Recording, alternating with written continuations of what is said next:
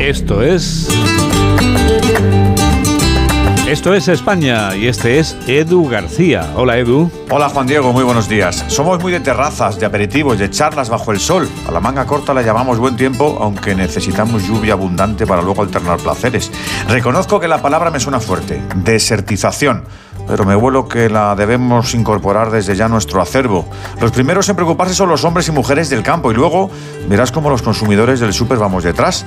Como en todo, los políticos no suelen ser pioneros ni anticipar soluciones, pero los ciudadanos también tenemos que cambiar muchos hábitos ante la caristía de agua pertinaz.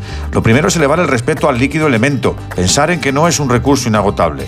Todos debemos reflexionar sobre el uso que hacemos con las lavadoras, el lavavajillas, nuestras duchas eternas o nuestro generoso proceder cuando esperamos que salga agua fresquita del grifo para beberla. Espero que la ciencia ayude con nuevas soluciones, que los gobiernos vean inversión y no gasto en impulsar compostajes, bombas solares y reforestaciones. Pero insisto, el individuo ha de reeducarse. De nuestro nuevo comportamiento medioambiental depende la supervivencia de la especie, aunque suene muy fuerte. Buen sábado, os deseo, amigos.